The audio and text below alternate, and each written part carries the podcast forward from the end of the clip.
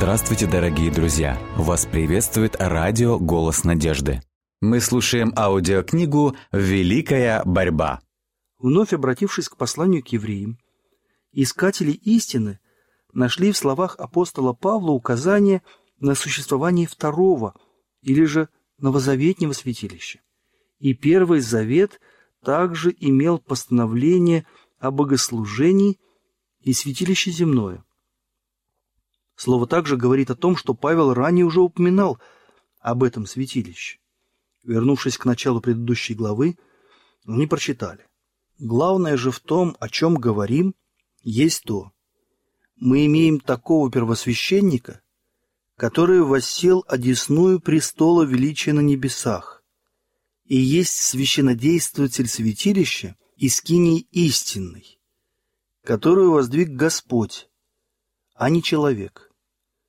Послание к евреям, 8 глава, стих 1 и 2. Здесь говорится о святилище Нового Завета. Святилище Первого Завета было воздвигнуто человеком, оно было построено Моисеем. А святилище Нового Завета воздвигнуто Богом, а не человеком. В том святилище совершали служение земные священники, в этом же священодействует Христос, наш великий первосвященник, стоя одесную Бога. Одно святилище было на земле – другое на небе. Далее, скиния, построенная Моисеем, была сооружена по образцу, предложенному Господом. Он повелел, «Все, как я показываю тебе, и образец скинии, и образец всех сосудов ее, так и сделайте». Это повеление было повторено. «Смотри, сделай их по тому образцу, какой показан тебе на горе». Исход 25 глава, стих 9, 25 40.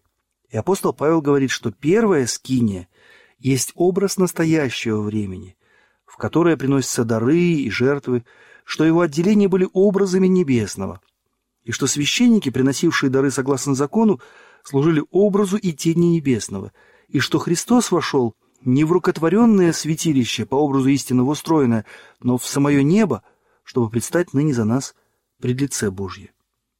Небесное святилище, в котором Христос совершает свое служение ради нас, является грандиозным оригиналом, с которого Моисей скопировал скинию земную. Строителей земного святилища вдохновил сам Господь. Высокий художественный уровень, на котором была выполнена эта работа, свидетельствует о проявлении божественной мудрости. Создавалось впечатление, что стены святилища сделаны из литого золота, так как они отражали сияние семи лампад золотого светильника. Стол с хлебами предложения и жертвенник курения сверкали, как отполированное золото. Образующая верхний свод прекрасная завеса с вытканными на ней голубыми, пурпурными и алыми изображениями ангелов доводила до совершенства красоту святилища. За второй завесой находилась святая Шекина, видимое проявление славы Божьей. Войти в это помещение и остаться в живых не мог никто, кроме первосвященника. Несравненный блеск и великолепие земного святилища открывали человеческому взору славу небесного храма, где Христос, как наш посредник, совершает служение ради нас перед престолом Божьим. Обитель царя царей, где тысячи тысяч служат Ему, и тьмы тем предстоят перед Ним, храм, наполненный славой вечного престола, где серафимы, его сияющие стражи, благоговение закрывают свои лица, все это нашло только слабое отражение в Иерусалимском храме самом великолепном строении, когда-либо воздвигнутом руками человека. Тем не менее, земное святилище и все совершаемое в нем служение сообщает нам важные истины относительно небесного святилища и той великой работы, которая совершается ради искупления человека. Отделение небесного святилища представлено двумя отделениями земного святилища. Когда апостолу Иоанну в видении был показан храм Божий на небесах, он увидел там как семь светильников огненных горели пред престолом. Он увидел также ангела, который стоял пред жертвенником, держа золотую кадильницу, и дано было ему множество фимиама, чтобы он с молитвами всех святых возложил его на золотой жертвенник, который пред престолом. Пророку было разрешено увидеть первое отделение небесного святилища, и он увидел там семь светильников огненных – и золотой жертвенник, представленный в земном святилище золотым светильником и жертвенником курения. Снова отверзся храм Божий, Откровение 11 глава стих 19, и он мог заглянуть за внутреннюю завесу, во святое святых. Там он увидел ковчег завета, по образцу которого Моисей сделал ковчег в земном святилище, где хранились скрижали с заповедями закона Божьего. Так при внимательном изучении этого вопроса были найдены неопровержимые доказательства существования небесного святилища. Моисей воздвиг земное святилище по образцу, который был ему показан. И Павел в своем послании к евреям подтверждает, что земное святилище было копией небесного. Иоанн свидетельствует, что он видел его на небе. В небесном храме, месте обитания Бога, его престол основывается на праведности и суде. Во святом святых хранится его закон, величайшее мерило правды, которым испытывается все человечество. Над ковчегом завета, содержащим скрижали закона, находится крышка, престол благодати, перед которым Христос во имя своей крови ходатайствует за грешников. Так изображен союз правосудия и милосердия в плане искупления человечества. Только безграничная мудрость могла предложить такой союз, и осуществить его могла только безграничная сила. Этот союз заставляет все небо преисполниться изумлением и хвалой.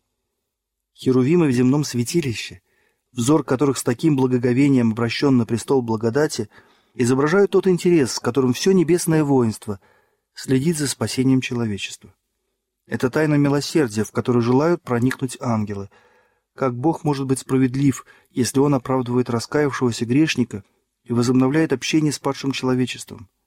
Как Христос может вывести из гибельной бездны людей и облечь их в незапятнанные одежды своей праведности, объединить их с ангелами, не знавшими грехопадения, дабы они могли вечно пребывать в присутствии Божьем?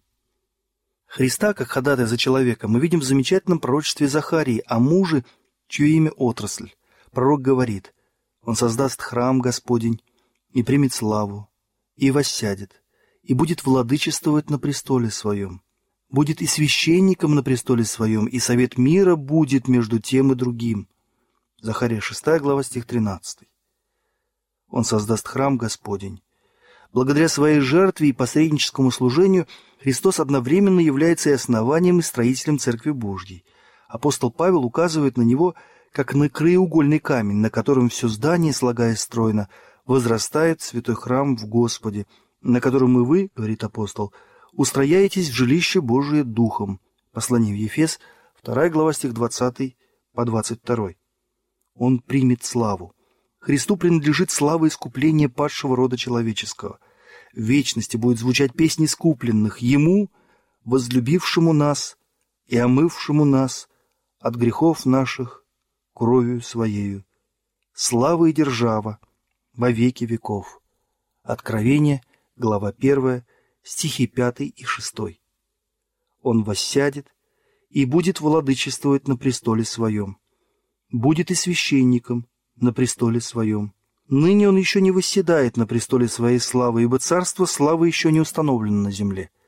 Только после окончания его посреднического служения Бог даст ему престол Давида – Отца Его, и царство, которому не будет конца. Как священник Христос сейчас восседает с Отцом на Его престоле. Вместе с вечно живущим на престоле восседает тот, кто понес наши болезни, кто, подобно нам, искушен во всем, кроме греха, чтобы искушаемым помочь. Если бы кто согрешил, то мы имеем ходатая пред Отцом. Он вменяет нам в заслугу свое израненное и пронзенное тело, свою беспорочную жизнь. Пробитые руки, пронзенный бок, ноги со следами от гвоздей — все это взывает о помиловании падшего человека, который искуплен такой высокой и бесконечно дорогой ценой. И совет мира будет между тем и другим. Любовь Отца не меньше, чем любовь Сына, является источником спасения для заблудшего человечества. Иисус так сказал перед своим вознесением – и не говорю вам, что я буду просить Отца о вас, ибо сам Отец любит вас.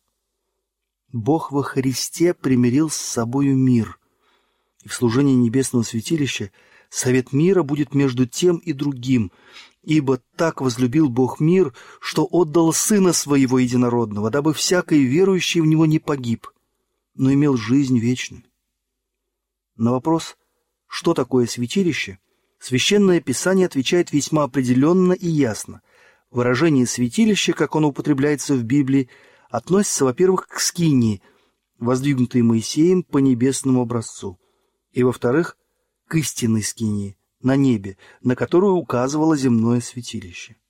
Со смертью Христа оканчивалось и прообразное служение. Истинная скиния на небе является святилищем Нового Завета.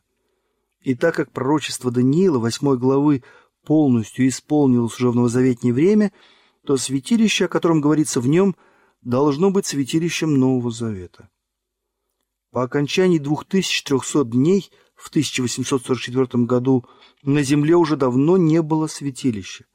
Таким образом, пророчество на 2300 вечеров и утр, и тогда святилище очистится, без сомнения, указывает на небесное святилище. Оставалось ответить на самый важный вопрос. Что такое очищение святилища? В Ветхом Завете говорится о служении очищения земного святилища, но разве на небе что-либо нуждается в очищении? Послание к евреям в 9 главе ясно говорится об очищении как земного, так и небесного святилища. Да и все почти по закону очищается кровью, и без пролития крови не бывает прощения. Итак, образы небесного должны были очищаться сими, самое же небесное лучшими сих жертвами, а именно драгоценной кровью Христа. Очищение как в прообразном служении, так и в действительном должно было совершаться кровью, в первом случае кровью животных, а во втором – кровью Христа. В послании к евреям апостол Павел указывает, что очищение должно совершаться посредством крови, потому что без пролития крови нет прощения. Грех должен быть прощен, отпущен или изглажен – но какое отношение имеет грех к святилищу, будь то на небе или на земле? Ответ на этот вопрос можно получить, обратившись к символическому служению, потому что священники, совершая земное служение, служили образу и тени небесного.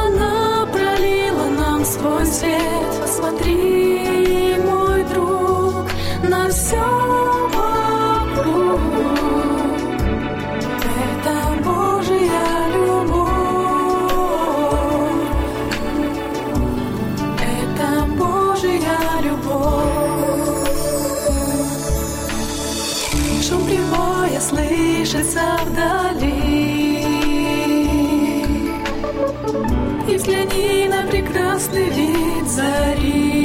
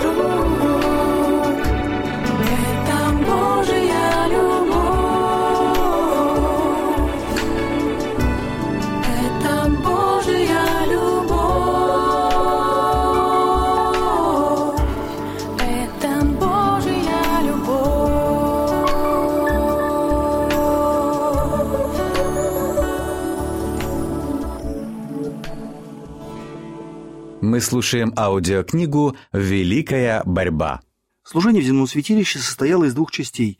Ежедневно священники служили во святом, а раз в году первосвященник совершал особый обряд примирения во святом святых для очищения святилища. И изо дня в день кающийся грешник приводил свою жертву к дверям скинии и, возлагая руку на голову животного, исповедовал грехи, прообразно перенося их на невинную жертву. После этого животное убивали. Без пролития крови, говорит апостол, не бывает прощения. Душа тела в крови. Левит 17 глава стих 11. Нарушенный закон Божий требовал жизни преступника. Кровь, символизировавшая жизнь грешника, вина которого переносилась на жертвенное животное, вносилась священником во святое, и он окроплял ею завесу, э, за которой находился ковчег завета, содержащий нарушенный грешником закон. Посредством этого обряда грех символически переносился в святилище через кровь.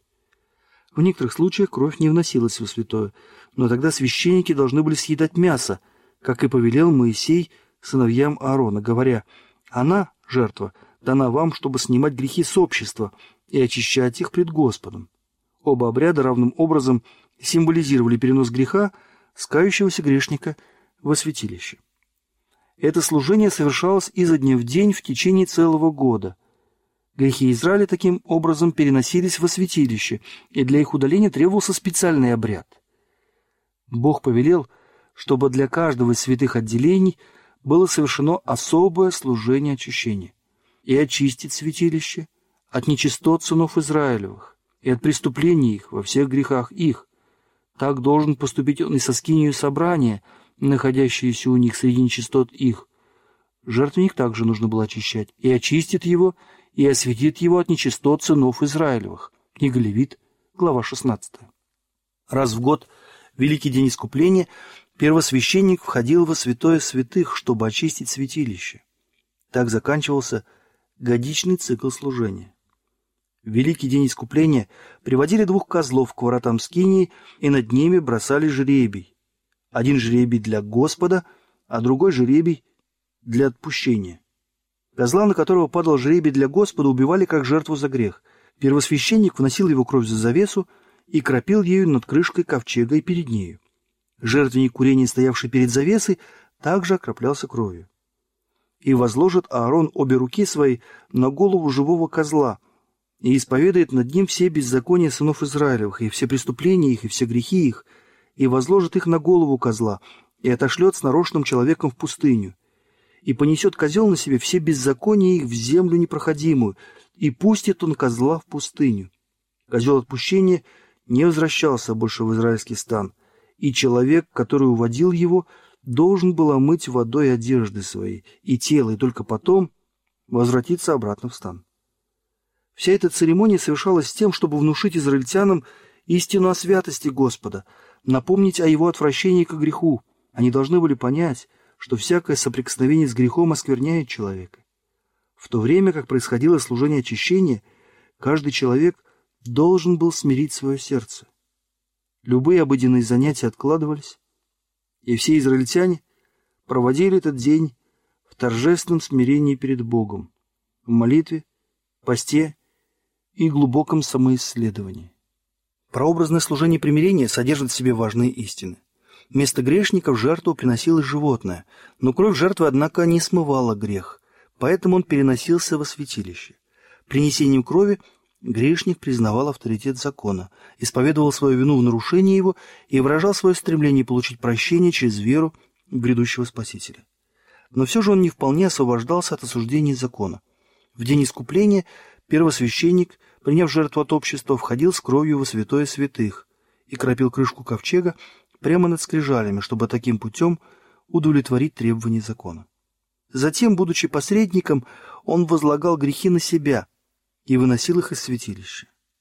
Возложив руки на голову козла отпущения, он исповедовал над ним все эти грехи и таким путем символически перекладывал их с себя на козла. Козел уносил их прочь, и считалось, что они навсегда сняты с народа. Это служение было тенью и прообразом небесного. То, что символически совершалось в земном святилище, в действительности происходит в святилище небесном. После Вознесения Спаситель начал свое служение первосвященника. Апостол Павел говорит, «Ибо Христос вошел не в рукотворенное святилище, по образу истинного устроенное, но в самое небо, чтобы предстать ныне за нас пред лицо Божие». Служение священника в течение всего года в первом отделении святилища за завесой, отделяющей, подобно двери, святое место от внешнего двора, олицетворяет собой то служение, к которому приступил Христос после вознесения на небо. Работа священника в ежедневном служении состояла в том, чтобы приносить Богу кровь жертвы за грех, а также и воскурять фимиам, который возносился вместе с молитвами Израиля. Так поступает и Христос – принесший Отцу свою кровь за грешников и представляя Ему вместе с драгоценным благоуханием своей праведности молитвы кающихся верующих. Это служение он совершал в первом отделении Небесного святилища. К Небесному святилищу с верой обратились взоры учеников Христа, когда он вознесся от них на небо.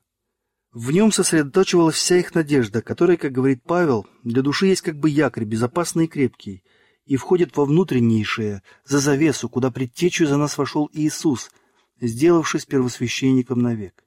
И не с кровью козлов и тельцов, но со своей кровью однажды вошел во святилище и приобрел вечное искупление. В течение 18 столетий продолжалось священническое служение в первом отделении святилища. Кровь Христа ходатайствовала за кающегося грешника, примиряя его с отцом. Однако эти грехи по-прежнему оставались записанными в небесных книгах.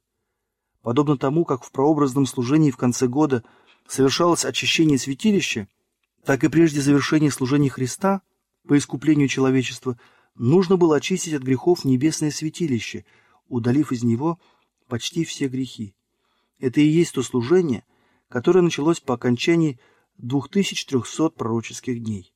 В это время, согласно пророчеству Даниила, наш первосвященник вошел во святое святых, дабы исполнить последнюю часть своего торжественного служения – очистить святилище. Как в древности грехи народа веры возлагались на жертву за грех и посредством ее крови переносились образно в земное святилище, так и в Новом Завете наши грехи веры возлагаются на Христа и фактически переносятся в небесное святилище. И как прообразное очищение земного святилища осуществлялось путем удаления из него грехов – так и действительное очищение небесного святилища осуществляется посредством удаления или уничтожения грехов, внесенных туда. Но чтобы определить, кто через покаяние и веру во Христа может получить право на спасение, необходимо изучить книги небесные.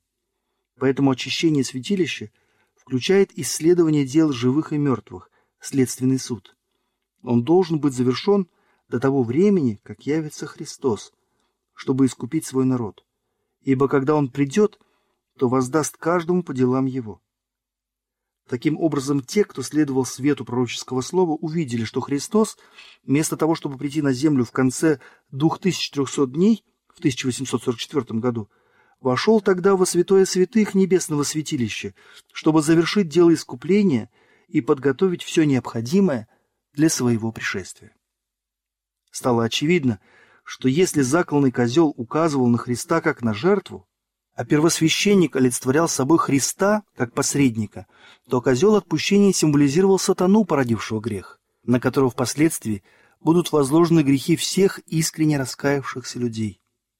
Когда первосвященник кровью жертвы, закланной за грех, удалял грехи из святилища, он возлагал их на козла отпущения. Когда Христос своей кровью удалит грехи своего народа из небесного святилища, он возложит их на сатану, который по приговору небесного суда должен будет понести окончательное наказание. Козла отпущения уводили в необитаемую пустыню, чтобы он никогда больше не возвратился в стан сынов Израилевых. Подобным же образом и сатана будет навеки изгнан от лица Божьего и от его народа, и перестанет существовать после уничтожения греха и грешников.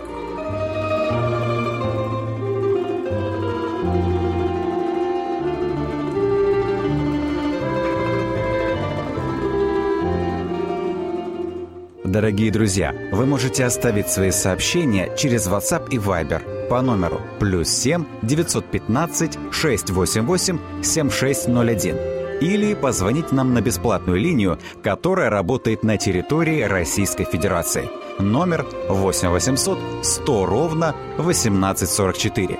8 800 100 ровно 1844.